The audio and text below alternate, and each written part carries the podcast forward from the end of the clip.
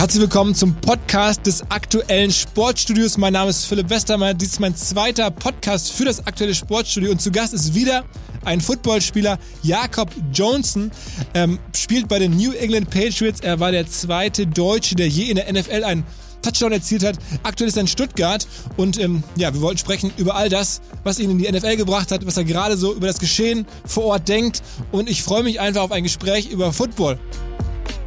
Das war einfach insgesamt, glaube ich, ein, ein, einfach ein Riesenunterschied. Ja. Du bist gerade noch irgendwie auf der, auf der Waldau in Stuttgart im Gazi-Stadion vor 3.000, 4.000 Leuten und äh, ein paar Monate später äh, machst du dich bereit für dein erstes Spiel in Gillette Stadium. Das war schon nochmal ein, ein großer Unterschied, aber ja, und darum trainierst du so hart, darum wird im Training so viel Druck aufgebaut, dass du dann auch im Spiel eben bereit bist, in, in, damit umzugehen und die entscheidenden Plays zu machen. Also ich würde nicht sagen, dass es einen klaren Favoriten gibt. Ja, ich, ich denke, ähm, das wird zum einen ein extrem spannendes Spiel, wahrscheinlich ein sehr knappes Spiel. Beide, beide äh, Teams haben hervorragende Offenses und äh, äh, ich denke, es wird, wird auf die Verteidigung ankommen, es wird auf Special Teams ankommen. Wahrscheinlich wird das Team verlieren, das äh, das die meisten Fehler macht, ja, oder das sich den ersten Fehler erlaubt, weil ansonsten das Ganze wirklich auf einem extrem hohen Niveau einfach stattfinden wird dieses Wochenende. Generell in der NFL ist ähm, der Umgang mit Verletzungen ein bisschen anders als in, in jedem anderen Sport, weil es eben einen Unterschied gibt zwischen verletzt und schmerzhaft. Ja, also viele Spieler spielen mit Sportverletzungen, die wahrscheinlich in anderen Sportarten erstmal zu einer Pause führen würden. Einfach weil bei uns die gesamte Saison eben nur in 16, 17 Wochen stattfindet. Da zeigt sich eben dann doch also die Toughness, die von, von professionellen Footballspielern erwartet wird, würde ich sagen.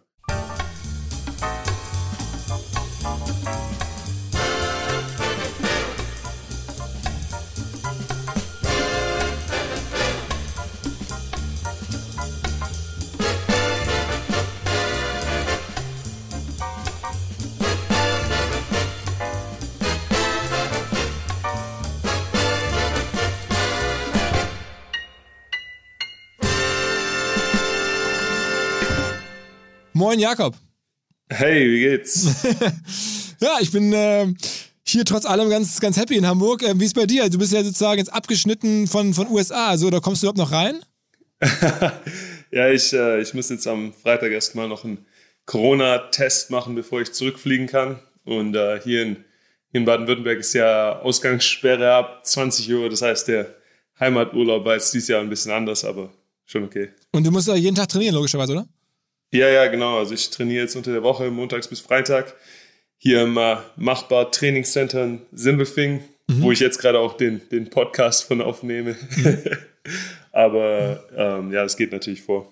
Und wie muss man sich das vorstellen? Also, wenn du trainierst jetzt aktuell logischerweise ohne Mannschaftskollegen, ähm, machst du das dann wirklich ganz alleine? Hast du da jetzt ein, zwei Coaches, die dir helfen? Oder wie, wie machst du das? Ja, ich habe hier den äh, Coach Simon Beutler, mit dem, ich, mit dem ich schon seit einigen Jahren immer zusammenarbeite, wenn ich zu Hause bin. Und ich weiß natürlich, ihr, ihr kennt natürlich wahrscheinlich eher die Fußballjungs, wo eigentlich das Mannschaftstraining immer vorgeht, aber im Football musst du eben die gesamte Offseason eigentlich damit verbringen, Gewichte zu heben und Drills zu machen, um dein, deinen Körper wieder so aufzubauen, dass du dann auch wirklich eine, eine ganze Saison wieder durchhältst. Und, und da so, bin ich jetzt gerade dabei. Was sind so Gewichte eben heißt einfach auch ganz simpel Bankdrücken zum Beispiel? Ja, Bankdrücken, Kniebeugen, äh, Deadlifts, da ist alles dabei.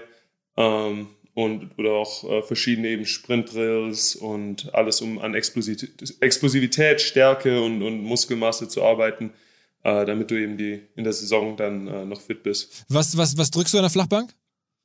Ah, weiß ich jetzt, also in Kilos kann ich es nicht sagen, aber so Trainingsgewicht ist so 300, 335, 350. Aber dann muss ich einmal Pounds. ganz kurz die umrechnen. Das ist ja 335 Pounds. Ähm, in Kilo. Ich, ich bin nämlich nur auf Kilo eigentlich. Äh. so, das sind ähm, 150 Kilo. Okay, das ist dein Trainingsgewicht. Dafür machst du 10 Wiederholungen. Ja, nicht, jetzt nicht auf 10, aber ähm, so 3 bis 5 ist normalerweise der Rahmen, wo wir hier, wo wir hier jetzt in der Offseason arbeiten. Also da muss man schon sagen, das ist in einem normalen Fitnessstudio ähm, vergehen da manchmal Tage, bis überhaupt jemand kommt, der so viel auflegt, hätte ich jetzt gesagt. Also ich, bin auch, ich gehe auch regelmäßig ins Fitnessstudio, mache mach andere Sachen, aber 150 Kilo ist so, wenn du jetzt irgendwie bei, weiß nicht, hier in Hamburg irgendwie bei einem großen Fitnessstudio bist, dann ja, vielleicht ein, zwei Mal am Tag maximal, dass jemand kommt und das überhaupt auflegt. ja, darum äh, vermeide ich auch eigentlich die, die Commercial Gyms äh, so gut es geht. Ähm, du brauchst eben halt, wenn du wirklich funktionales Training machst, dann musst du einfach schauen, dass du auch ein funktionales Gym hast. Da äh, hilft, dir, hilft dir das klassische Fitnessstudio von Nextdoor dann nicht so viel, äh, wo, wo die wo du die Gewichte nicht fallen lassen darfst und äh, wo es nur kleine Hanteln gibt, da muss schon ein bisschen mehr her. Wir müssen einmal, einmal ausholen, also wie du jetzt hingekommen bist, wo du heute bist. Also äh, Football-Profi ist ja in Deutschland nach wie vor ein ungewöhnlicher Berufsweg, gab es nur ganz wenig Vorgänger von dir. Ähm, also du bist in Stuttgart aufgewachsen und erzähl mal genau. so ein genau. bisschen in, in, in ein paar Sätzen, wie es dann weiterging. Ja, ich bin in Stuttgart aufgewachsen. Ich habe äh, angefangen, Football zu spielen bei den Stuttgart Scorpions war dort in der Jugend unterwegs, ähm, war eigentlich Realschüler, aber habe dann ähm, doch irgendwie das berufliche äh, Gymnasium besucht hier in Baden-Württemberg, habe mein Abi gemacht und äh, bin dann nach der direkt anschließend an das Abi rübergegangen in die USA. Ähm, hatte da Glück, dass ich bei einer Tante unterkommen konnte und habe dort noch eine Saison an der High School gespielt in Jacksonville, Florida, Inner City, Duval County. Bisschen äh, die Rütli-Schule ist wahrscheinlich ein Joke dagegen, ja. Aber okay. war, war, eine coole Zeit. Um, ähm, und habe von dort dann eben Angebot bekommen, uh, eine Scholarship uh, zur University of Tennessee. Habe dort für die Tennessee Volunteers gespielt. Sehr historisches Programm, uh, historisch sehr erfolgreich. Ein paar große Namen, die da gespielt haben. Peyton Manning, Eric Berry. Ähm, die letzte der letzte National Championship, die Tennessee gewonnen hat, liegt aber auch schon ein paar Jahre zurück, glaube ich, 1998. Und ich habe da meine vier Jahre, vier Jahre reingesteckt. Ähm, ja, lief, lief mal weniger gut, mal ein bisschen besser, ähm, aber danach eben teilweise auch verletzungsbedingt, aber auch weil, glaube ich, mein College-Resümee einfach nicht stark genug war, äh, habe ich meinen Pro Day nach meinem letzten Jahr am College gemacht, dort an der Schule. Mhm. Und äh, mir war aber klar, dass wahrscheinlich das mit der NFL nicht so läuft. Äh, ich bin danach dann mit meiner Freundin im, im Schlepptau zurück nach Stuttgart. Äh, wollte eigentlich dann meine ganze Zeit in den USA mir anrechnen lassen als Wartezeit und äh, probieren, ob ich äh, Medizin studieren kann. Mhm. Ähm, aber meine Freunde hier haben mich dann überredet, nochmal eine Saison für die Scorpions zu spielen. Äh, Habe ich gemacht, äh, lief ganz, ja, ganz okay, war eigentlich hauptsächlich ein Riesenspaß nach so, so langer Zeit, wo du wirklich einfach immer ernst, ernst, ernst Football spielst, auch mit den Jungs ein bisschen Football zu spielen, war super. Ähm, und dann kam daraus nach dieser Saison eben das Angebot, dem International Pathway Programm ähm, teilzunehmen. Äh, war zuerst ein Tryout in London wo ich ganz gut abgeschnitten habe. Und dann wurde ich eben ausgewählt, äh, ein Teil dieser kleinen Gruppe zu sein, die dann im Frühjahr 2019 in, äh, an der IMG Academy in äh, Tampa Bay, Florida eben trainiert wurde. Für drei Monate. Am Ende davon war dann ein sogenannter International Player Pro Day, äh, wo wir eben auch die Chance hatten, vor äh, NFL-Scouts um, uns zu beweisen. Und äh, ich war eben einer von vier Spielern, die ausgewählt wurden und äh, Teams zugewiesen wurden als International Exemption Players, also als sozusagen internationale äh, Ersatzspieler.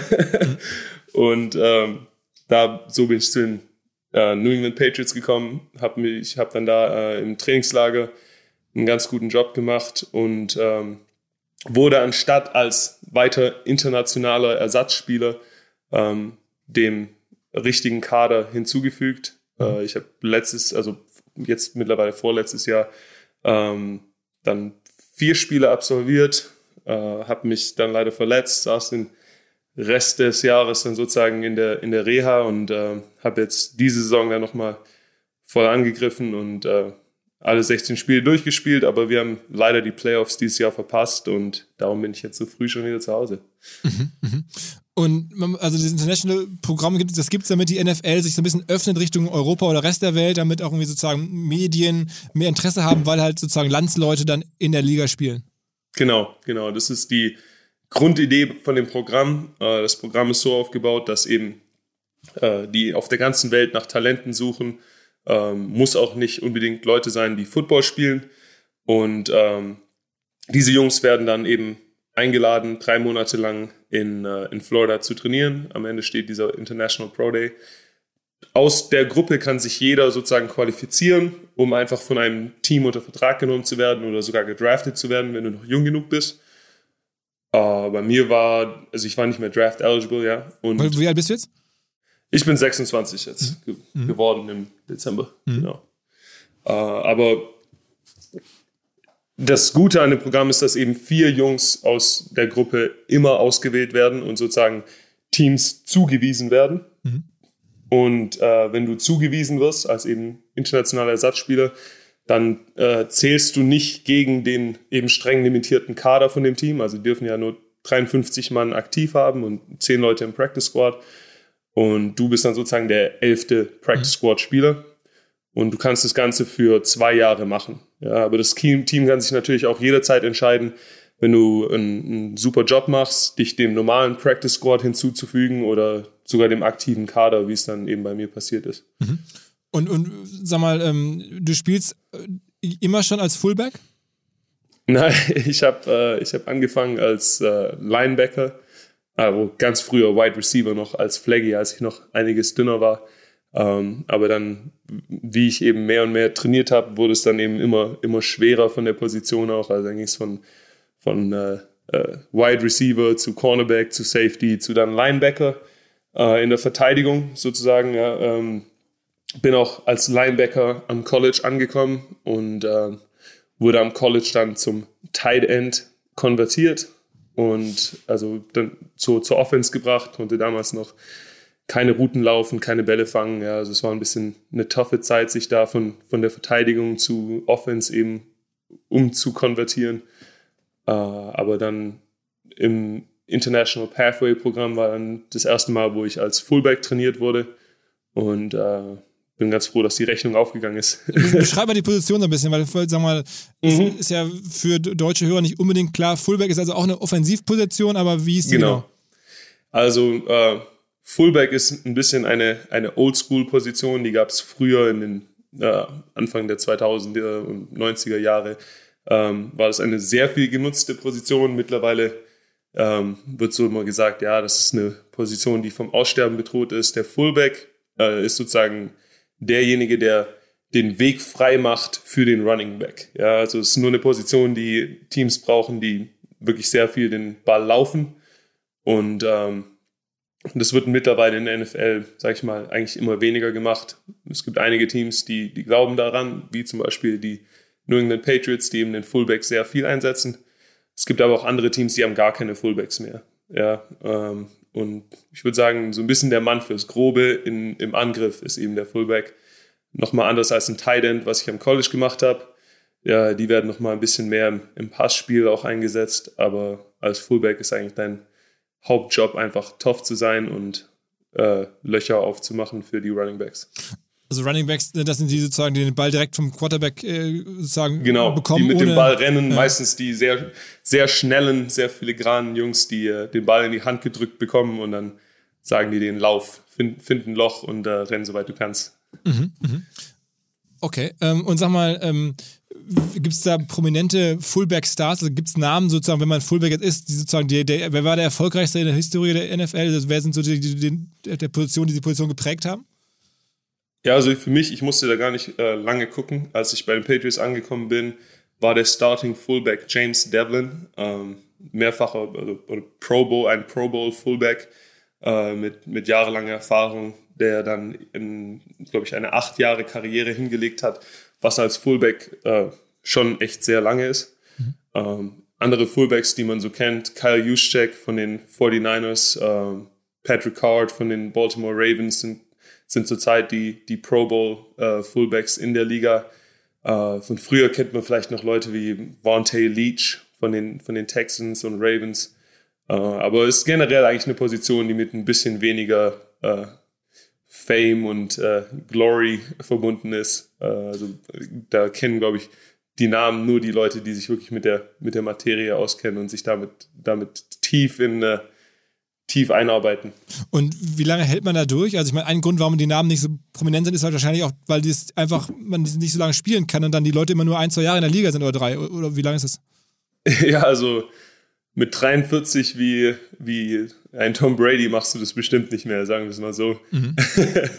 also es hängt natürlich immer, es ist von Person zu Person unterschiedlich, aber ist eben, glaube ich, äh, schwer wahrscheinlich als Fullback irgendwie eine 15 äh, Jahre Karriere hinzulegen. Gibt es so, äh, so Durchschnittswerte? Weißt du das zufällig? Wie, wie hoch Durchschnittswerte weiß ich nicht. Also guckst du doch gar nicht an, machst dir gar keine Sorgen, dass du sagst irgendwie, du setzt dir das Ziel, guckst von Jahr zu Jahr.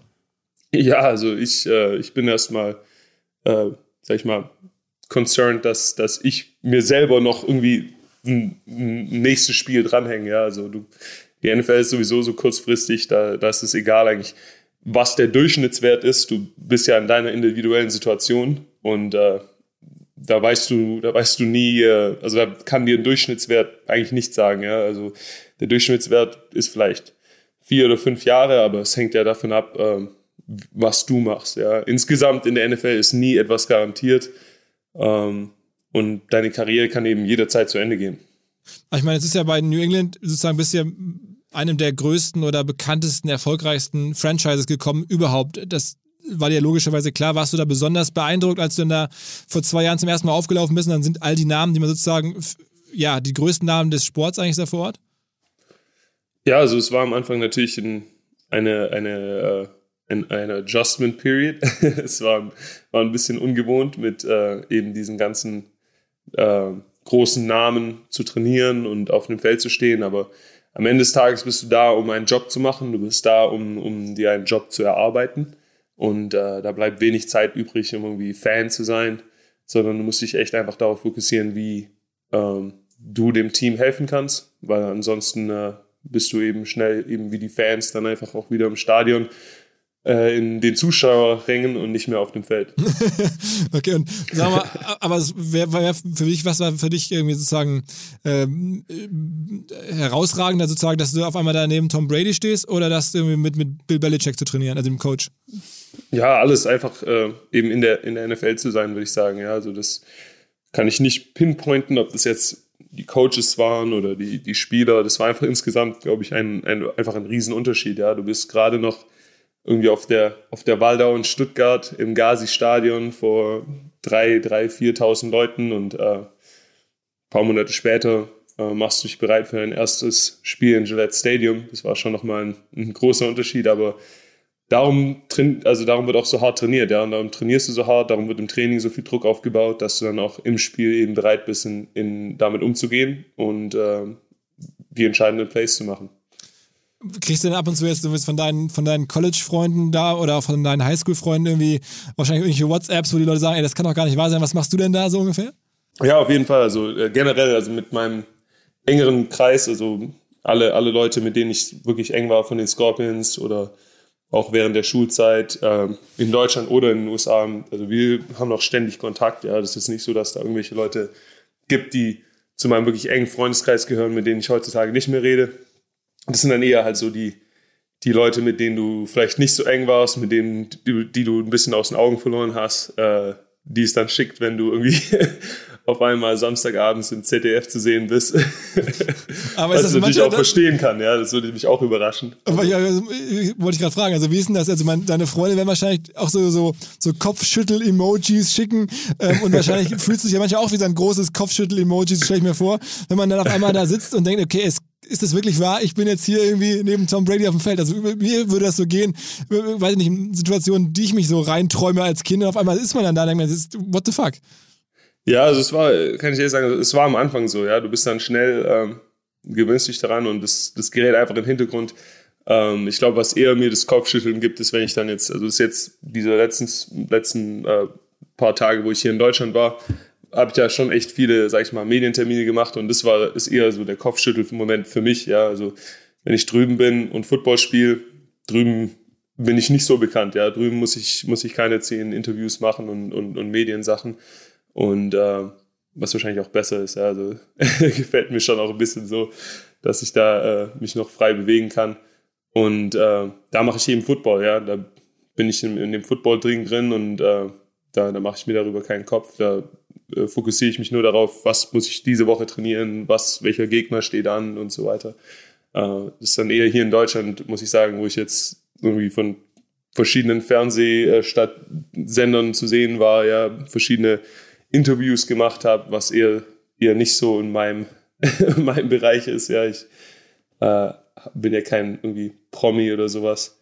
Wie ist, und, wie ist denn der Unterschied? Also, ich sag mal, jetzt, du hast es ja wirklich live erlebt. Könnten das auch andere deiner Stuttgarter ähm, Teamkollegen oder von der, sagen wir mal, auch andere Volunteers, also aus Tennessee ähm, Teamkollegen, schaffen? Ist es dann am Ende der Faktor Glück oder sagen wir mal jetzt, äh, faire, faire Betrachtung oder würdest du sagen, ich war dann doch ein bisschen äh, besser Vielleicht noch, nee, nee, nee, ich verstehe die Frage. Also als Erklärung, also Tennessee ist schon eine Riesenschule. Ja. Also ich habe in Tennessee mit Alvin Kamara gespielt, ich habe in Tennessee mit Joshua Dobbs, Cam Sutton, Shai Tuttle, Khalil McKenzie, ich habe also einen Haufen von meinen ehemaligen Teamkollegen von Tennessee spielen alle in der NFL äh, mhm. sehr erfolgreich. Ja, also das ist, äh, das ist SEC Football gewesen, also das ist da sozusagen gehört da dazu. Ja, die mhm. SEC wird so als äh, zur Erklärung, SEC ist die Southeastern Conference. Das ist äh, die äh, Conference, in der die Tennessee Volunteers eben spielen. Das wird so als die dritte Conference der NFL angesehen. Ja, also aus der SEC kommen die meisten äh,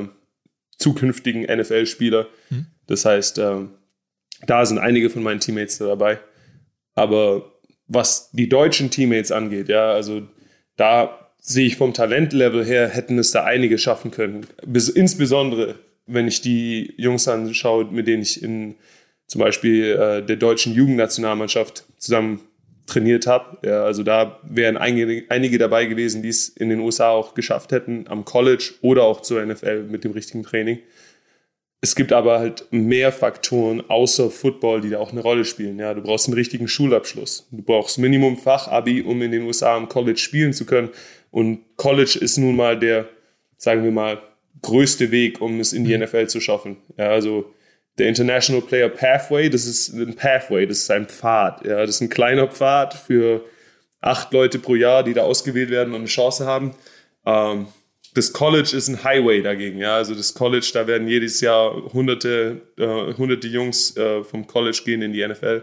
Und da musst du eben die richtigen, richtigen Noten haben, den richtigen Abschluss. Du musst die College-Eignungstests machen. Und dann zusätzlich musst du einfach noch Wege finden, um dich auch den College-Coaches zu zeigen. Ja, du musst am besten an einer, an einer Highschool spielen oder im Sommer zu diesen College-Camps gehen. Und da fehlen halt auch teilweise die Ressourcen bei den Jungs hier in Deutschland. Mhm. Aber gab es so Momente, wo du jetzt sagen wir mal bei New England gewesen bist und dachtest, okay, krass, was die hier machen, das habe ich so noch nicht gesehen? Ja, natürlich, natürlich.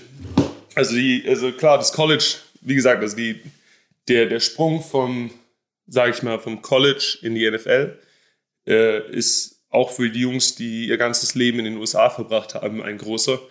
Besonders weil eben das Niveau halt einfach nochmal steigt. Ja, in der NFL sind nur die, die Besten der Besten ähm, die konst, konstant ihre, ihre, ihre Leistung über Jahre ge gezeigt haben am, am, am College und äh, die es dann eben geschafft haben, sich auch in der NFL zu beweisen. Das heißt, da ist das Niveau nochmal ein anderes als, äh, als am College oder in der GFL. Bist du eigentlich zweisprachig aufgewachsen? Äh, nein. Ich habe äh, hab Englisch gelernt in äh, der Realschule, ganz normal wie der andere, und dann später am, am, am Gimmi mhm. und eben einfach viel, äh, viel Family Guy und, und Cartoons geschaut, äh, die mir dann dabei geholfen haben. viel Rap gehört. Okay, aber das heißt, du wirst, wirst nicht mehr so als der Deutsche gesehen oder, oder, oder ich meine, wenn man jetzt sozusagen guckt, dann wüsste man jetzt ja nicht irgendwie, du bist jetzt ja nicht der typische Deutsche mit irgendwie, weiß ich nicht, blonden Haaren, blauen Augen so ungefähr. Ja. Ähm, also wirst du da als der Deutsche gesehen oder bist du da mittlerweile einfach der Typ ist von irgendwoher oder, oder bist du also einer, ein Amerikaner?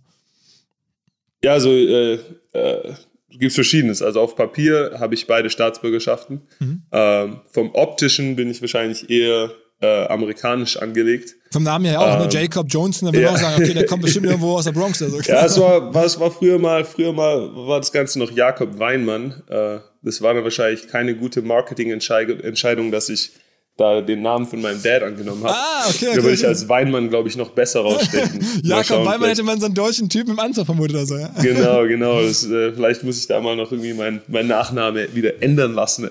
Nein, aber ähm, klar, also vom Optischen bin ich halt mehr Amerikaner, aber von, von den Werten und äh, der Erziehung und so weiter bin ich stockdeutsch. Ja, also ich, äh, ich tue da auch immer den, meinen amerikanischen Teamkollegen äh, äh, Nachhilfe geben in äh, Politik und Geschichtskunde, mhm. ähm, weil die drüben ja nichts auf die Reihe kriegen, wenn es zu Education kommt. Ja, also da bin ich schon sehr stolz auf unseren, äh, unseren öffentlichen Nach Nahverkehr und und was es sonst noch so gibt, was Deutschland eben die Nummer eins macht. Mhm.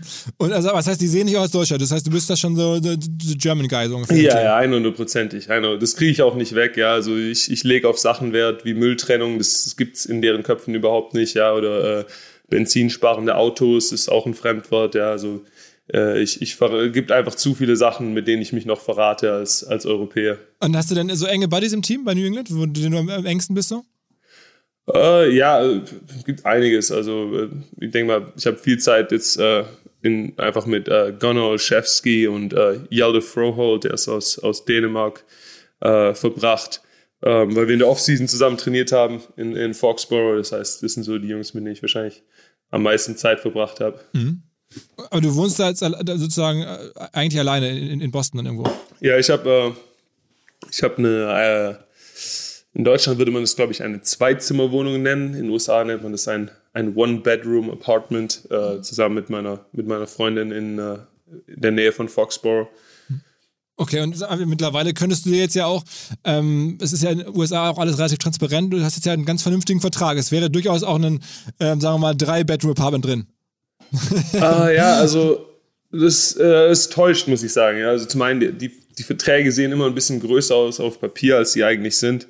Ähm, zusätzlich dadurch, dass wir äh, dadurch, dass wir so viel rumreisen und unsere unsere äh, unser Gehalt sozusagen in verschiedenen Bundesstaaten verdienen, haben wir da schon eine, eine durchschnittliche äh, Steuerbelastung von, sagen wir mal, 50 Prozent. Mhm. Äh, dadurch, dass du in jedem Bundesstaat nochmal einzeln Steuern zahlen musst.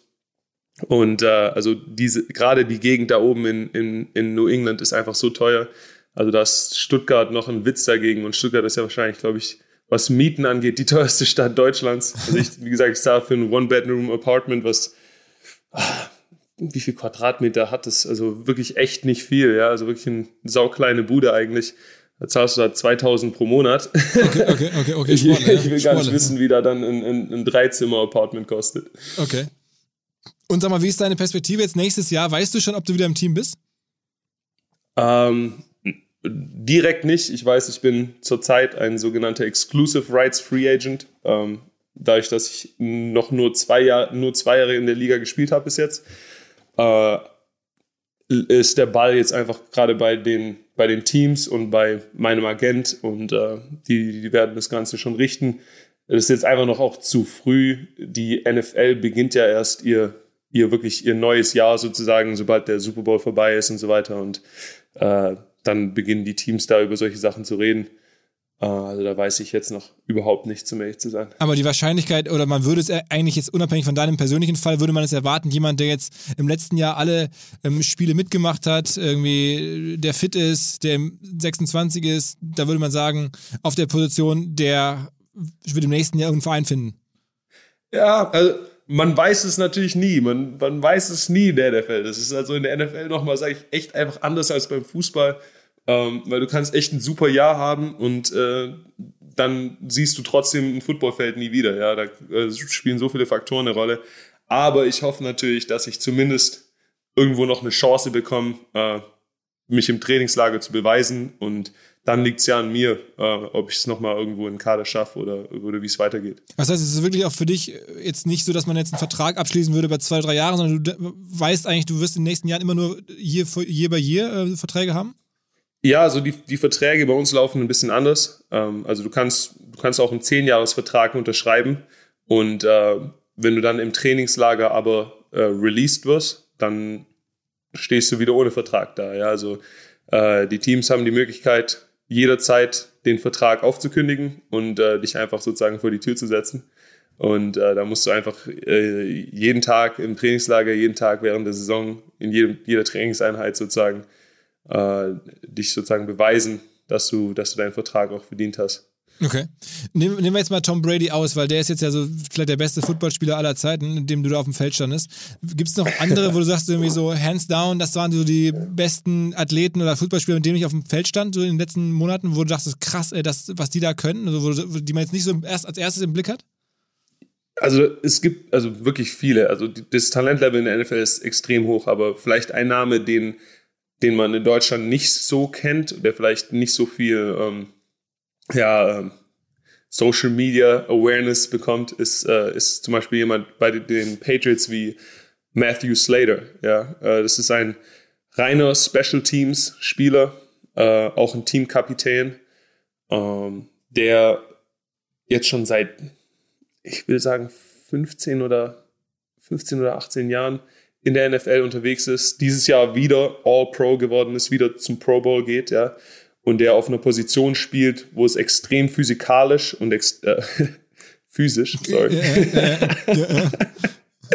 wo es extrem physisch zugeht und äh, äh, da einfach immer noch den, den, den, jungen, den jungen Spielern auf der Nase rumtanzt. Also es ist echt faszinierend dabei zuzusehen. Was, was spielt er? Der ist äh, also hauptsächlich eben, eben Gunner in, im, im, im Punt-Team und äh, äh, überall in Special Teams eigentlich, wo es auf äh, Geschwindigkeit und äh, hartes Tackling ankommt, kannst du Matthew Slater finden und äh, du siehst einfach, wie er Plays macht, immer noch. Ja. Beschreib das mal so ein bisschen, also für jemanden, der jetzt nicht so tief drin ist. Also oh, für jemanden, der nicht so tief drin ist. Also, also Plays also, heißt der, der, einfach der, der, der das super antizipiert, was passieren wird oder der einfach es gibt im Football ja äh, die Special Teams Spielzüge, wo der Ball gekickt wird. Ja, also da kommt zum Beispiel am Anfang des Spiels der Kickoff in Frage. Ein Kickoff wenn, wenn du mit dem, im Kickoff-Team auf dem Feld bist, dann kickt ihr den Ball mhm. und rennt danach so schnell ihr könnt das Feld runter, also mhm. glaube ich 50 bis 60 Yards Anlauf und versucht dort den gegnerischen Ballempfänger zu tackeln. Mhm. Ja? Also das gegnerische Kickoff-Return-Team versucht dich daran zu hindern und ähm, da brauchst du eben Leute, die wirklich wie eine Rakete ohne Angst, ohne Furcht, ohne Nachdenken äh, die 60 Meter runterspringen, äh, runtersprinten und dann den Blockern ausweichen können und den Tackle machen. Und äh, damit, äh, also das ist natürlich zum einen extrem schwer, extrem gefährlich. Also dies, diese Spielzüge sind mitunter auch die, wo die äh, Concussion-Rate am höchsten ist. Mhm. Äh, also wo es am, wo die, wo die größten Kontakte, die größten, größten Tackles stattfinden, weil eben Jungs mit mit 50 Yards voll, voll Anlauf kommen. Und äh, da sticht der, der, äh, der Matt einfach immer noch raus und, äh, und weicht da den Jungs aus und macht die Plays, macht, macht die Tackles, macht die entscheidenden Tackles, um den gegnerischen äh, Ballempfänger eben zu stoppen. Okay, okay, krass. Ja, muss ich mal im Blick behalten. Wie guckst du jetzt auf den Super Bowl? Also, ähm, hast du da einen klaren Favoriten? einen klaren Favoriten nicht, aber ich gebe, ich gebe, also mein Tipp ist eben die Tampa Bay Buccaneers. Ich denke, die haben einen, einen kleinen Erfahrungsvorteil äh, mit, mit, mit Tom und den ganzen, sag ich mal, sehr erfahrenen Spielern. Und sie haben eben auch einfach die Chance, den ersten Heim-Super Bowl zu gewinnen, was es auch noch nie gab. Und äh, also ich denke, die Jungs sind, sind heiß und äh, machen das Ding am Sonntag. Glaubst du das? Ich meine, Erfahrung, ich meine, die, ähm, die Chiefs haben ja letztes Jahr gewonnen. Ich meine, die haben ja auch jetzt irgendwie da, jetzt nicht zum zehnten Mal im Finale wie Brady, aber zumindest jetzt zum zweiten und der, der Mahomes und so. Also rein von der, auf dem Papier ist es ja eigentlich gar nicht so klar. Die sind, die sind ja athletisch viel besser als die alten Männer. Nein, also das ist auf keinen Fall ein, ein ich würde nicht sagen, dass es einen klaren Favoriten gibt. Ja, ich, ich denke, ähm, das wird zum einen ein extrem spannendes Spiel, wahrscheinlich ein sehr knappes Spiel beide, beide äh, Teams haben hervorragende Offenses und äh, äh, ich denke, es wird, wird auf die Verteidigung ankommen, es wird auf Special Teams ankommen und äh, wahrscheinlich wird das Team verlieren, das, äh, das die meisten Fehler macht, ja, oder das sich den ersten Fehler erlaubt, äh, weil, weil ansonsten das Ganze wirklich auf einem extrem hohen Niveau einfach stattfinden wird dieses Wochenende. Wie ist denn dein Blick? Du hast ja auch bei New England mit, mit wahrscheinlich dem besten Tight End der Football-Geschichte zusammengespielt, der jetzt ja auch bei, bei Buccaneers spielt, ne?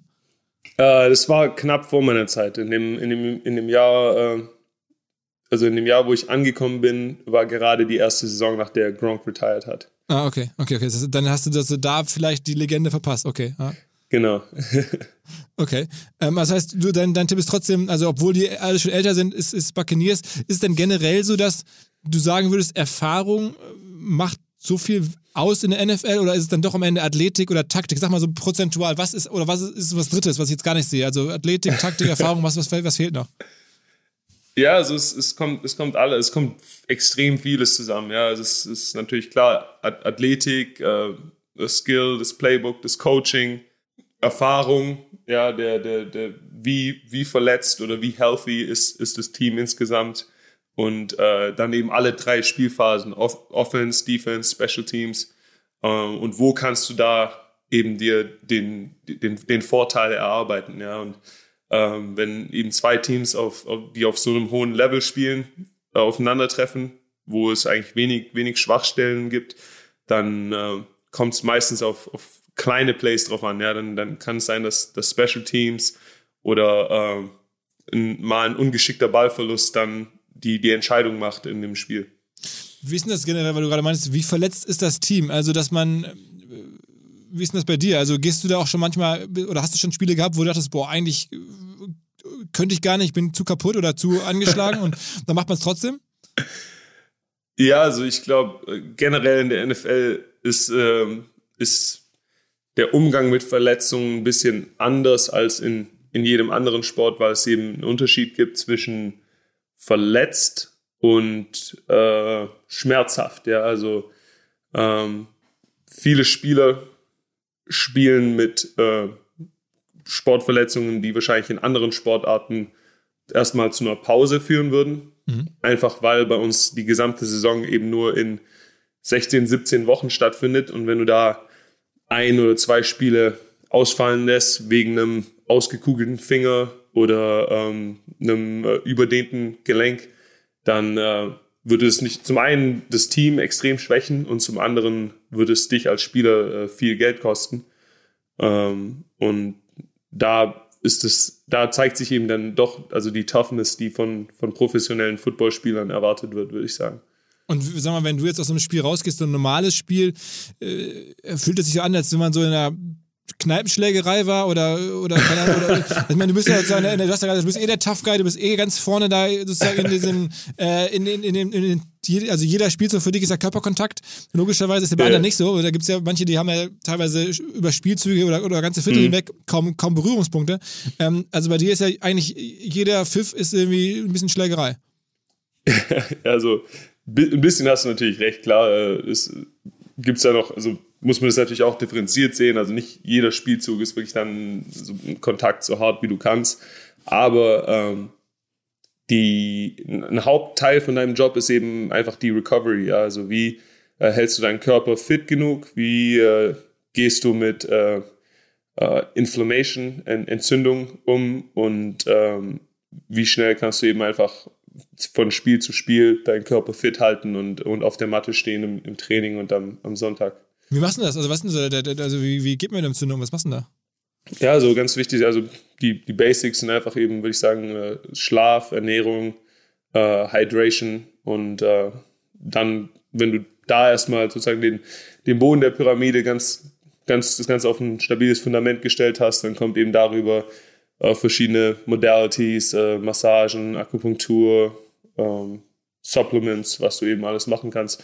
Und äh, da hat jeder so sein eigenes Rezept, was für ihn funktioniert. Und das musst du eben sozusagen über die Zeit entwickeln, was, was, bei, dir, äh, was bei dir funktioniert. Wie viele Stunden schläfst du am normalen Tag? Ja, wenn möglich, äh, wenn möglich neun plus. Also, ähm, also mit Mittagsschlaf oder am Stück? Äh, am, am, Stück, am Stück, ja. Also für, für Mittagsschlaf bleibt da in einem NFL-Schedule kein, kein Platz mehr, leider. Äh, aber neun, neun Stunden sind sind schon immer das Ziel. Okay, okay. Äh, und, und sag mal, ähm, jetzt andere Akupunktur und sowas machst du auch alles? Ja, klar. Also äh, eigentlich so viel wie möglich Akupunktur, Yoga, Massagen etc. Und was glaubst du jetzt nach, nach den beiden Jahren, wie viele Jahre schaffst du das noch?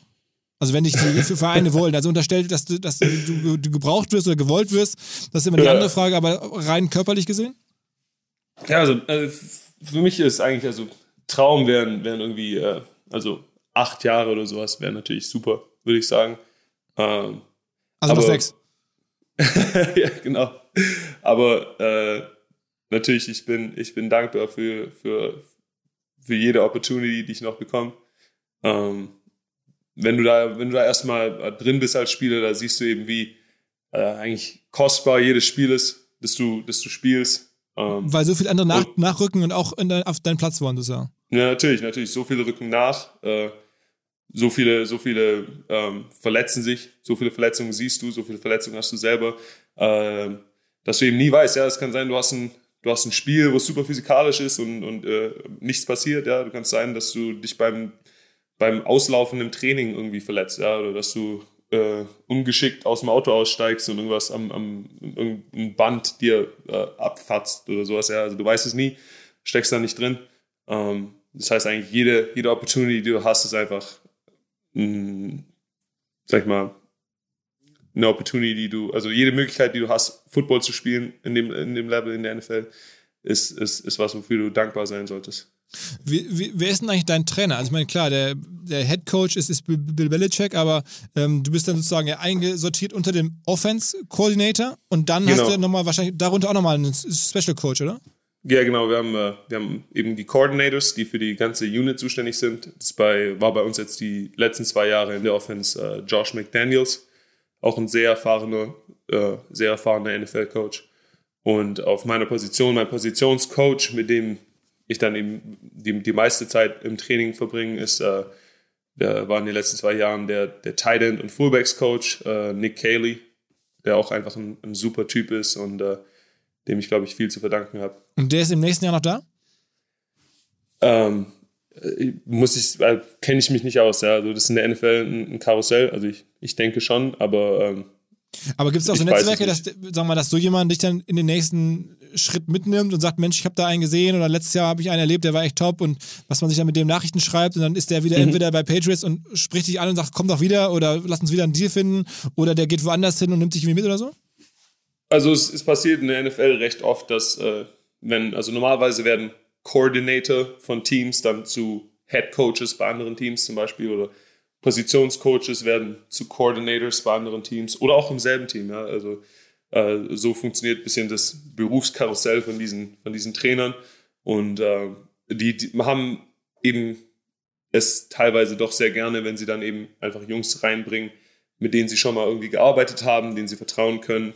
Äh, also das ist immer eine Option natürlich. Mhm. Okay. Äh, hast du guten Kontakt zu den, zu den anderen deutschen NFL-Spielern oder, oder gar keinen? Ja, ja, also wir, wir haben äh, Kontakt über, über Social Media. Wir hatten ja, ich hatte Mark, Marco Socha ja auch äh, eigentlich persönlich gesehen, ist dieses Jahr, war leider in der, in der Woche, wo wir gegen die 49ers dann gespielt haben, glaube ich, äh, gerade verletzt. Ähm, und ansonsten gibt es ja noch äh, Dominik Eberle, der, glaube ich, ein Kicker ist, der aber, glaube ich, noch im Practice Squad ist, also den, der noch gar nicht zu den Spielen mitgeht. Mhm. EQ, äh, bei, bei EQ, Podcast. genau. EQ auch ein bisschen über, über, über Social Media eben. Ähm, aber ist jetzt alles auch ein bisschen weniger wegen, wegen Corona natürlich. Also ich denke mal, die ganzen Jungs werden jetzt dann in der Offseason auch alle nach Deutschland gekommen, wenn, wenn es jetzt alles nicht so, äh, so streng wäre mit dem, mit dem Lockdown und, äh, und mit der Virusgeschichte. Ist denn das, also war das für dich jetzt sozusagen schon eine krasse Veränderung, also das Spiel selber? Weil äh, als Fernsehzuschauer erkennt man jetzt keinen so großen Unterschied. Ja, die ersten Wochen waren, waren ein bisschen äh, gewöhnungsbedürftig, da, da rauszugehen. Äh, und, und es ist eben sehr leise im Stadion. Äh, die Teams haben dann, als die Saison weiterging, eben gemerkt, dass, sie, dass es doch Sinn macht, ein bisschen, äh, also sozusagen Fangeräusche und Musik einzuspielen während dem Spiel, um, mhm. um einfach ein bisschen mehr Atmosphäre zu schaffen. Aber die ersten paar Wochen war es eben einfach komplett still und es, äh, das war schon ein bisschen gewöhnungsbedürftig. Es war so ein bisschen ein Gefühl, wie wenn du im Training, Training bist oder äh, wie wenn du in einem Joint Practice bist, im Trainingslager, wo du, wo du mit einem anderen Team zusammen trainierst oder gegen ein anderes Team trainierst. Mhm. Äh, aber dann, sobald du im Spiel bist und der, der Drive läuft, da äh, blendest du das Ganze sowieso aus.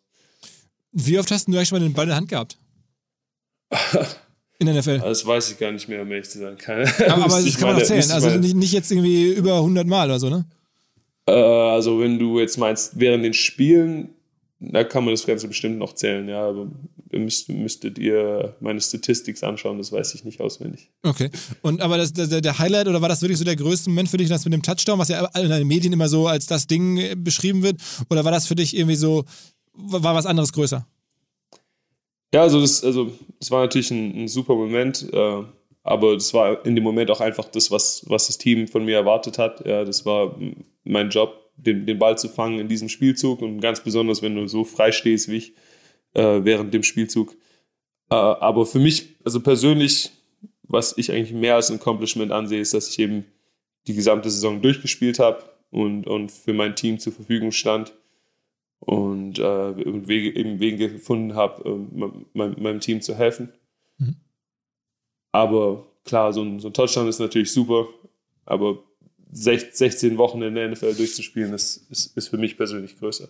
Und hast du eine, also der, der aktuelle Quarterback, der dir den Ball zugeworfen hat bei den Jüngern, ist ja selber auch recht prominent, war auch schon mal Most Valuable Player, äh, Cam Newton. Ähm, hast du mit dem eine gute Beziehung? Also tauscht euch aus oder, oder war das mehr so einfach reine Arbeitsebene? Er kennt dich so halb und du hast den Ball gefangen, weil du da standest? Oder ist das schon echt eine, auch eine enge menschliche Beziehung?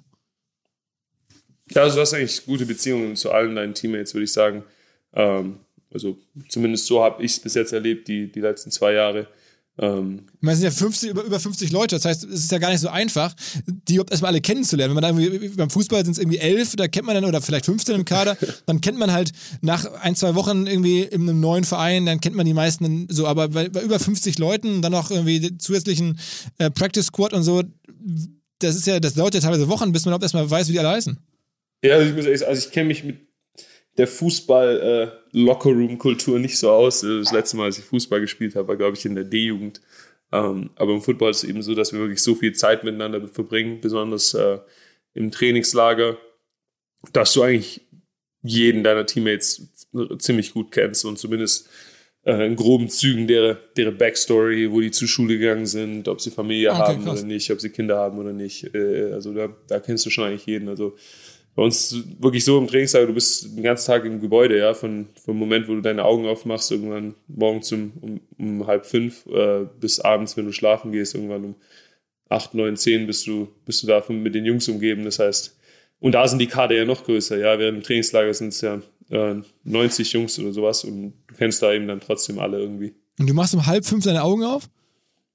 ja, ja, während den Trainingslagern schon, da ist das ganze Ganze geht's, äh, frühe Vogel fängt den Wurm, wie man so sagt, ne? Und wann, ist, wann ist die erste Session? Dann ist dann irgendwie um, um sieben oder was?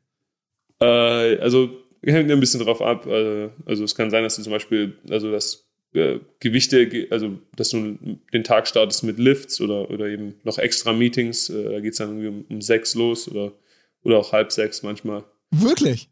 Das heißt, ja. 5.30 Uhr habt ihr das erste Meeting? Ja, also äh, während, während den Trainingslagern kann es schon mal passieren, ja. Wow. Okay, und dann aber abends ist dann wirklich um, um, um halb neun Licht aus. Ja, also äh, es hängt halt immer davon ab, wie, also, wie viel du extra machen musst. Ja. Also es kann sein, also die Teams kriegen ja vorgeschrieben, wie viele Stunden wir im Gebäude sein dürfen, äh, durch wel welcher Zeit. Also es ist, glaube ich, nur während des Trainingslagers, dass wir da unbegrenzt sein dürfen. Mhm. Oder äh, eben viel Programm, viel Programm ist, bis äh, auch noch spät an, an den Abend. Hm. Und du musst dann eben auch hier noch selber irgendwie Spielzüge lernen oder äh, extra Reha-Sachen machen. Und äh, es kann schon sein, dass da die Tage dann recht lang werden. Mit wem guckst du den Super Bowl zusammen? Äh, wahrscheinlich äh, mit meiner Freundin oder mal sehen, wer dann in Foxborough gerade äh, gerade zurückgekommen ist aus dem Urlaub. Das heißt, mal du fliegst jetzt irgendwie die Woche noch zurück und bist dann irgendwie Sonntag vor Ort? Genau. Okay. Genau, ich fliege am Samstag wieder zurück. Okay, also noch keine deutschen Medienanfragen diesmal. Nein, nicht für diesen Super Bowl. Den Super Bowl, da, da entspanne ich, sorry. Und glaubst du, glaubst du, dass in den USA jetzt äh, kriegst du mal, also in den Vereinen oder in den Teams, äh, in den Lockerrooms das sehr stark mit, was so politisch passiert? Also mit Biden, Trump, ähm, ich meine, klar, diese ganze Geschichte mit dem Knien vor dem Spiel, das war ja wahrscheinlich sehr präsent, äh, aber das war mhm. ja noch vor deiner Zeit so ein bisschen. Ne? Jetzt, wie erlebst du es jetzt? Ja, also du kriegst es schon, schon mit. Ich sag mal, während der Saison muss ich ehrlich sagen, dass ich versucht habe, das Ganze so gut wie möglich auszublenden, einfach weil du sowieso schon so viel Stress hast und, äh, und so viele äh, Dinge zu tun hast, dass es dann nicht hilft, wenn du dir noch extra irgendwie den Tag versaust, indem du irgendwie eine Schlagzeile liest über was, was dieser Politiker gemacht hat oder was der Politiker schon wieder anstellt. Ähm, aber ja, das äh, Politik ist, ist sehr, sehr präsentes Thema in den USA. Ähm, ich bin da immer sehr schnell mit der Gesamtsituation frustriert und äh, würde gerne mit meiner, mit, mit meinen Deutschen, äh, wie nennt man das hier in Deutschland, die soziale Marktwirtschaft äh, den Amerikanern nahelegen, aber da sind die noch weit davon entfernt. Gibt es denn bei dir auch so wirklich so, so, Teammates, die jetzt aus ganz anderen auch sozialen Schichten kommen und sich jetzt über, über ihr Talent und ihre. Ja, die kommen aus Texas. ja? Und, dann, Nein, also äh, klar, das ist auch, sag ich mal, das Coole am Football. Ja? Du bringst Leute zusammen aus allen möglichen Hintergründen, äh, allen möglichen sozialen Schichten und äh, ihr findet da eben irgendwie zusammen über den Sport. Und das würde ich sagen, ist beim, beim Football wirklich extrem ausgeprägt. Aber Sport insgesamt, der ist am Fußball nicht anders. Irgendwie mhm. äh, ein, Thomas Müller hat einen ganz anderen Hintergrund als irgendein Importspieler aus, aus Afrika oder Spanien. Mhm. Und äh, ist auch das Schöne am Sport, dass, dass es eben die Leute so zusammenbringt und dass es eben zeigt, dass du eben über solche Barrieren hinweg, also dass es diese Barrieren eben nur eine Illusion sind. Mhm. Lass uns noch irgendwie zum Abschluss beim Sportstudio gibt es ja im, im, Fernsehen immer die Torwand. Äh, ja, ist ja so. Hast ja, da, da gibt es immer drei unten, drei oben. Deswegen ja. ist im Podcast sind das jetzt am Ende nur Fragen, aber drei unten, drei oben persönliche Fragen und sportliche Fragen. Ähm, Kein Problem. So, ihr, habt mein, ihr habt meine Performance äh, an der Torwand gesehen, oder? Ich, ja? das, Links dann, oben reingehauen, ja, fürs Unentschieden. Hammer. Hast du mal länger Fußball gespielt? Da sagst du gerade im Verein bist du D-Jugend? Äh, ja, also ein bisschen, äh, wie gesagt, bis zur, bis zur D-Jugend habe ich, äh, hab ich da auch irgendwo noch gekickt in, in Filderstadt oder Umgebung. Mhm. Aber glaube ich, seitdem, ja, glaube ich, wir haben letzte, letzte Offseason mit den Jungs äh, vom Footballteam ab und zu mal ein bisschen gekickt vor, vor den Trainingssessions. Aber äh, ernsthaft mit einem Ball umgegangen bin ich jetzt lange nicht mehr. Und äh, ich habe auch nicht gewusst, dass ich, äh, wenn ich da jetzt treffe, dem, dem armen, armen Junge aus der Kreisliga irgendwie hier den, Decathlon-Gutschein für Sau. Äh, ich ich schicke denen auch noch Jerseys zu und schaue, dass ich mich da irgendwie um was kümmere für den Verein als Trostpreis. Okay, okay, mega. Das ist ja mega. Das ist ja echt, echt. Ähm, hast du noch andere Sportarten, denen du Berührungspunkte hattest, also außer Football und Fußball? Äh, hier in Deutschland damals äh, Fußball, Basketball. Ich glaube, ich habe ein bronzenes DLRG-Abzeichen noch irgendwo rumliegen. Ich habe Ringen gemacht. Ich habe echt alles Mögliche gemacht, meistens auch mehrere Sportarten gleichzeitig. Aber es hat sich dann so ergeben, dass das Football so, dass ich daran hängen geblieben bin. Also als ich dich zum ersten Mal sozusagen richtig live gesehen habe, irgendwie in, im Studio, jetzt am letzten Wochenende, da hast du ja ähm, auch, ein, also bei, bei RAN hast du ja auch was kommentiert, äh, da sieht man so als erstes krasser Körper. Also das, das ist schon, schon eine Maschine, ne? Also das sieht man selber ja, so durchs, durchs also, T-Shirt und alleine so wie du da am Tisch saßt, dachte ich mir, okay, ey, krass. also da ist, äh, wie gesagt, also wenn wir auf, auf dem Feld stehen, da sehen wir, glaube ich, alle einfach noch ein bisschen kleiner aus, weil da einfach so viele Giganten rumlaufen und, und eben riesige Jungs auf dem Feld stehen. Ähm, da steche ich zwischen meinen Teammates gar nicht so sehr sag, raus. Sag, sag deine Aber, Eckdaten, wie groß bist du, wie schwer bist du? Äh, 1,93 und wahrscheinlich gerade so um die 110, 115 Kilo, sowas. Aber es gibt ja noch krassere Monster, ne? Also, ja, ja, klar. Also es geht alles hoch. 100, 120, 130, 40, 50 sind alles äh, sag ich mal, Gewichte, die man da gerne mal hört. Und ist das, also hast du manchmal Schiss, also dass du, wenn du da dich hinstellst, dann kommen solche Maschinen, äh, ich meine, die können ja auch einfach auf dich drauffallen oder da, keine Ahnung, die dich da weghauen, offensichtlich. Ähm, ist das nicht so, dass du dann manchmal denkst, oh ey, das tut jetzt gleich so dermaßen weh?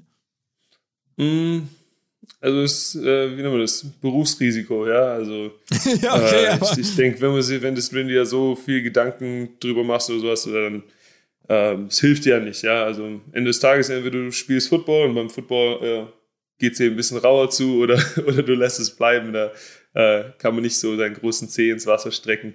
Äh, ich habe mich jetzt dafür entschieden und äh, da gehört eben der, der Kontakt und, und das Kämpfen mit den auch ganz großen Jungs dazu. Und wenn ich dann irgendwann in fünf, sechs Jahren hoffentlich äh, fertig bin, dann äh, muss ich, dann mache ich auch sowas dann wahrscheinlich nicht mehr. okay, dann lassen wir die, die Abschlussfragen. Drei unten. Drei oben. Persönliche Fragen. Also, was war denn bislang dein größter sportlicher Erfolg? Ähm, 16, 16 Games ja. in der NFL. Habe ich jetzt erwartet, ja. Was machst du in der Offseason? Wie kommst du da zur Ruhe? Wie entspannst du dich? Ähm, Meditation mit Headspace Äh, viel, viel Yoga, zwei, dreimal die Woche und äh, Musik hören. Äh, ich weiß nicht, Sage ist wahrscheinlich den Deutschen kein Begriff, aber das ist äh, eine, eine getrocknete Pflanze, die die bösen Geister vertreibt, die meine Freundin immer einmal die Woche anzündet und da kommst du dann super runter. Ist das ist dann so duftmäßig oder sowas? Oder so, eine, so Kerzen oder wie läuft das? Ja, ist so ein bisschen, für mich ist es ein bisschen duftmäßig, aber da gibt es auch äh, irgendwelche esoterischen Gedanken dahinter. Keine Ahnung, kenne ich mich nicht aus. Ich weiß nur, es riecht gut. okay. Ist denn deine, ist denn deine ähm, Freundin Amerikanerin oder Deutsche? Genau, Amerikanerin, ja. Wir haben, haben uns am College getroffen, aber die wird demnächst Deutsche sein. Ja, also da mache ich mir keine Sorgen. Die ist so ein Amerika-Verdruss und äh, die hat hier in Deutschland ein FSJ gemacht in der Zeit, wo ich bei den Scorpions gespielt habe und seitdem, äh, seitdem drängt sie mich doch darauf, äh, so schnell wie möglich hier mit Football fertig zu werden, dass wir wieder zurück nach Deutschland können. Krass, okay, krass, krass, krass. Also nach, dann würdet ihr nach Stuttgart gehen wahrscheinlich, ne? Ja, ja, Stuttgart oder auch Hamburg. Hamburg ist auch super. Ne? Absolut, ab, ja, also herzlich willkommen. ja. Ich meine, der, der Coach ist auch hier, ne? Also ich glaube, nach Berlin kann ich als Schwabe nicht mehr ziehen. Berlin ist voll, habe ich gehört. Ja, ja, ja, ja genau. Ja. Berlin, Aber, Berlin ist voll, es gibt nichts mehr. Berlin hast du schon mitbekommen? Zu. Aus Hamburg wird doch jetzt sozusagen die, die neue, sozusagen europäische Footballliga geplant, hier mit, mit Coach und den ganzen. Genau, genau, ELF. Genau, also das, vielleicht ist das ja irgendwie ein Thema für dich in irgendeiner Form. Ähm, insofern ja, Hamburg, ja, das könnte sein, dass es hier noch footballmäßig eine große Stadt wird. Ja, hoffentlich. Also wäre super. Was ist denn so, du kommst jetzt auch total relaxed und ja, so super entspannt rüber. Gibt es irgendwas, wo du sagst, ey, das, das bringt mich total aus der Fassung? Ah, eigentlich schwer. Also früher war ich äh, wirklich noch ganz anders drauf. Äh, die, die Leute, die mich noch aus meiner Zeit in Stuttgart kennen, wahrscheinlich, äh, die sind sowieso überrascht, äh, dass ich jetzt hier bin, wo ich bin, mit dem ganzen Quatsch, was ich früher angestellt habe. Aber äh, es kam, glaube ich, übers Meditieren, dass ich einfach mich über wenige Dinge aufrege und ich lasse das Ganze beim Football dann raus. Okay, okay. Jetzt, jetzt kommen noch drei, drei sportliche. Das waren jetzt eigentlich hier, die mir als persönliche Fragen verkauft wurden. Jetzt kommen die sportlichen. waren ja eigentlich auch sportlich. Äh, waren die eigentlich auch, genau, genau. Ähm, sportliche Fragen. Gibt es irgendeinen Footballer, den du am meisten bewunderst und denkst, okay, krass, den, ähm, der, der macht mir am meisten Eindruck auf mich? Ähm, es ist schwer. Also einen da auszuwählen äh, ist schwer. Also Im Team von den Patriots gibt es viele gute Beispiele, würde ich sagen. Viele Vorbilder. Ähm, einfach wie man sich als kompletter Profi verhält, als, als äh, wie sagt man, Ehrenmann, ja, also wie man guter Familienvater ist, guter, guter Spieler auf dem Feld und eben das Ganze vereint. Und äh, also davon James Devlin angefangen, über Matthew Slater, über die McCordy Twins. Ähm, also gibt es echt extrem viele Beispiele. Mhm. Dann, dann äh, welche Dinge unterschätzen Laien am meisten beim Football? Alles. also wahrscheinlich äh, vom Kontakt über das Volumen der Playbooks äh, zum äh, Alltag, äh, die NFL-Realität. Ja, die Leute sehen ja immer nur den, den Game Day, die sehen nicht äh, wie die Woche abläuft, was du alles machen musst, um nur deinen dein Körper wieder einzusammeln und, und ready zu sein fürs Spiel. Die ganze mentale Vorbereitung wird, glaube ich, extrem unterschätzt.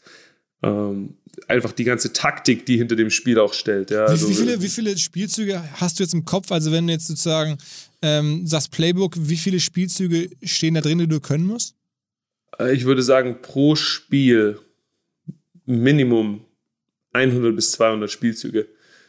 100 ja. bis 200, also das heißt, ich meine, das hat ja immer so Tom Brady auf seinem Arm da, diese verschiedenen. Ja, das sind nicht alle. Das sind nicht alle. Was er da auf seinem Arm hat, das sind vielleicht eine kleinere Auswahl, falls sie mit der Geschwindigkeit hochgehen wollen. Aber auf dem Call-Sheet von diesen Coaches, da stehen hunderte von Spielzügen für jede Situation. Ähm, und dann zusätzlich im Trainingslager lernst du da ja auch noch viel, viel mehr. Also die, die, die, die Playbooks werden dann sozusagen jede Woche wird entschieden, welche Spielzüge nehmen wir diese Woche, welche Spielzüge äh, lassen wir sein gegen diesen Gegner. Und äh, also du bist eigentlich die gesamte Zeit am, am Spielzüge lernen.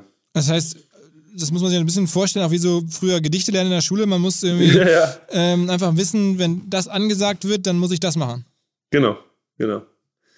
Okay, okay. Manchmal ist es ein Wort, manchmal ist es eine Zahlenkombination und Wörter, also es kann alles Mögliche sein, aber das sozusagen muss man schon ansehen, wie Vokabeln lernen eigentlich.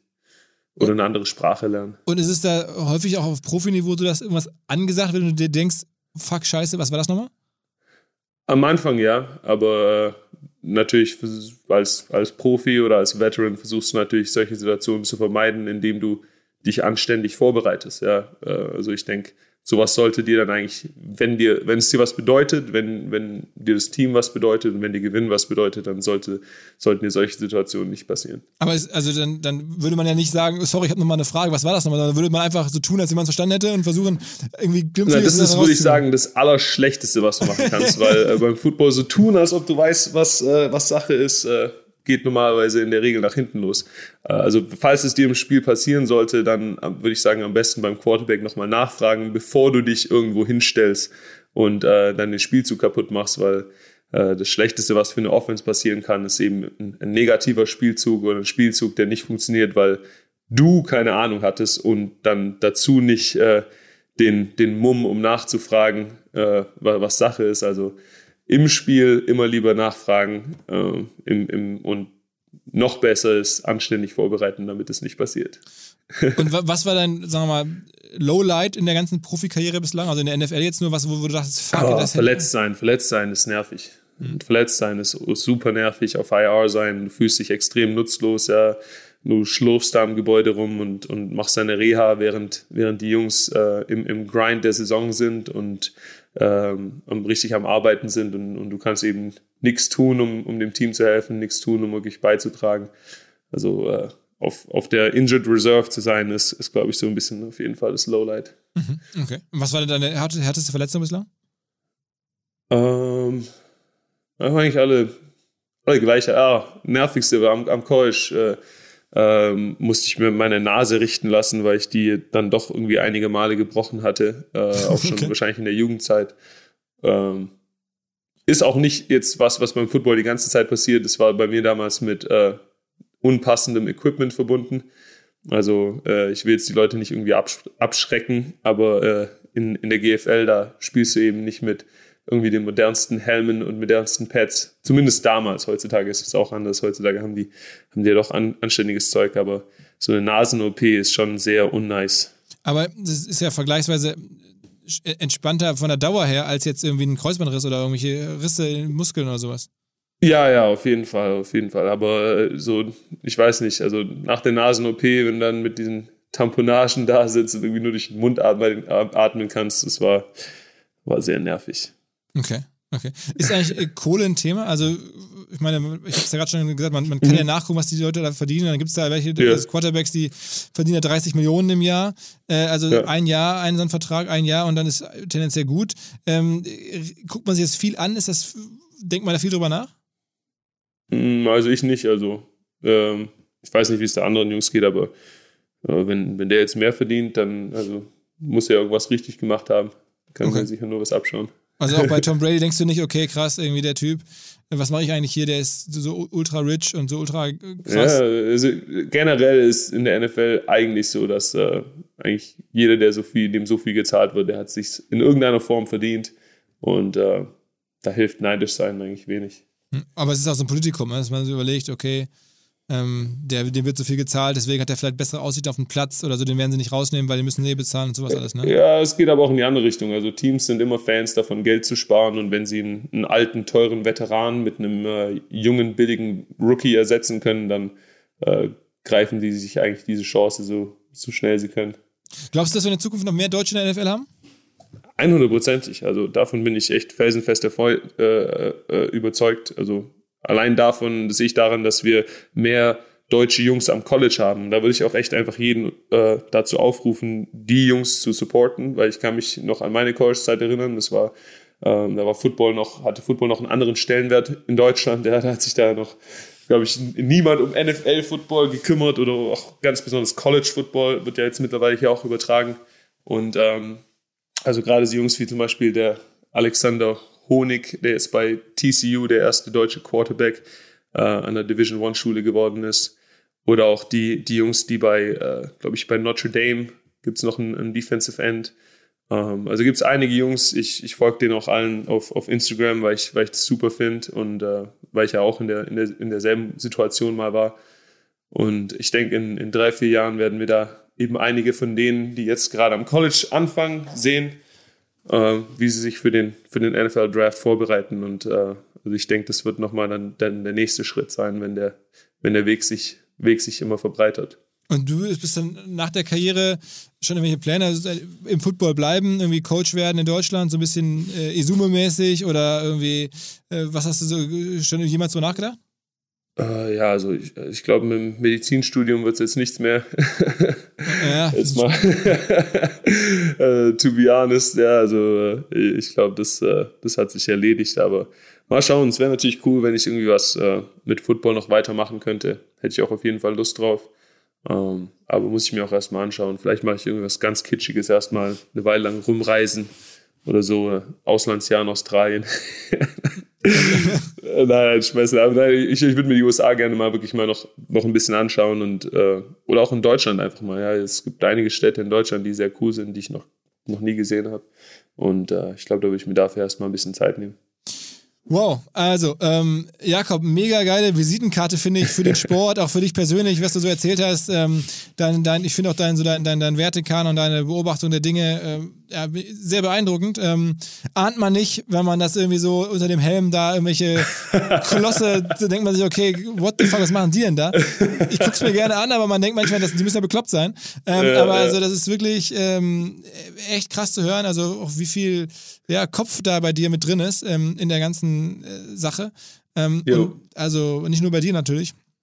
Echt geil. Also herzlichen Glückwunsch sozusagen zur Karriere. Ich drücke dir die Daumen Dankeschön, mit, dem, mit, dem, mit der nächsten Saison. Bin sehr gespannt, wo wir dich dann hoffentlich in der NFL wiedersehen. Ähm, und ja, also vielen Dank für deine Zeit. Kein Problem, kein Problem. Ich muss noch allen sagen, folgt mir auf Instagram. Ich versuche ein paar mehr Bilder zu posten jetzt. Mach ich jetzt sofort als erstes. Ja, ähm, Jakob Johnson 44, let's go. Alles klar, alles klar. Hau rein. ciao. Ciao, ciao, ciao, ciao.